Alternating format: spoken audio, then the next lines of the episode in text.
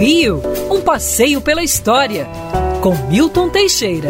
Bom dia, Mário, bom dia, ouvintes. Tenham todos uma ótima semana. E o que eu vou falar hoje foi uma semana que ficou famosa, não foi no Rio, mas mudou as artes no Brasil. Nos dias 13, 15 e 17 de fevereiro de 1922, segunda, quarta e sexta-feira, é, no Teatro Municipal de São Paulo ocorreu a famosa Semana de Arte Moderna. Essa semana tinha como alguns protagonistas figuras conhecidas das artes, como Mário de Andrade, Oswald de Andrade, é, Emiliano de Cavalcante, John Grice, Gisina Aita, Anita Malfatti, a pioneira do desenho moderno no Brasil, da pintura moderna no Brasil. Já em 1917 ela fazia quadros expressionistas. Heitor Villa-Lobos, o carioca que revolucionou a música nacional e até mundial.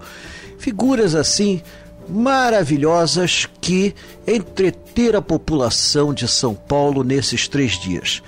É, o pessoal foi muito vaiado, houve muitos apupos, mas no geral a semana pode ser considerada um sucesso. Lançou a base da arte moderna, que fugia da academia, não queríamos mais a academia. Na verdade, eles sabiam que não queriam, não sabiam que queriam.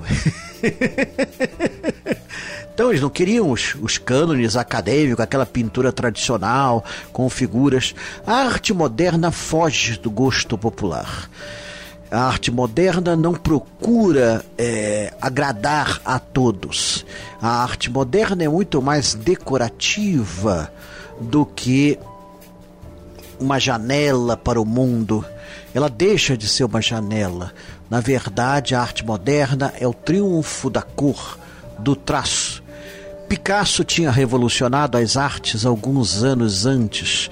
Matisse tinha revolucionado a cor na pintura sem fazer mistura alguma. Os impressionistas tinham revolucionado a arte, acabando com aquela pintura acadêmica tradicional. Mas o Brasil continuava na mesmice do século XIX. Tínhamos ótimos pintores acadêmicos, mas não se conseguia fazer nada moderno. A Semana de Arte Moderna foi muito corajosa é, depois disso, você vai ter em São Paulo vários movimentos artísticos, é, Sociedade Pró Arte Moderna, Clube dos Artistas Modernos, é, Grupo Edifício Santa Helena, mas o que vai revolucionar mesmo aqui as artes é no Rio de Janeiro, o Núcleo Bernardelli, em 42, onde vai se ensinar a pintura moderna sob a orientação de um grande crítico de arte brasileiro, Quirino Campo Fiorito e posteriormente com Portinari, de Cavalcante, Tarsila do Amaral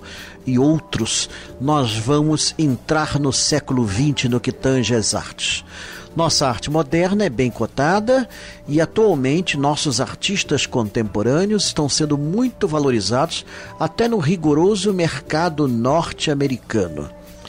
Recentemente, um quadro de um artista brasileiro custou lá mais do que aqui no Brasil. Então, por aí você vê que eles estão começando a valorizar o que fazemos. E a verdade, a arte iguala o Brasil às grandes nações. O brasileiro sempre foi muito criativo, estamos às vésperas do carnaval, uma explosão de arte que se renova todo ano. Nada como falar da Semana de Arte Moderna uma semana antes da Semana do Carnaval.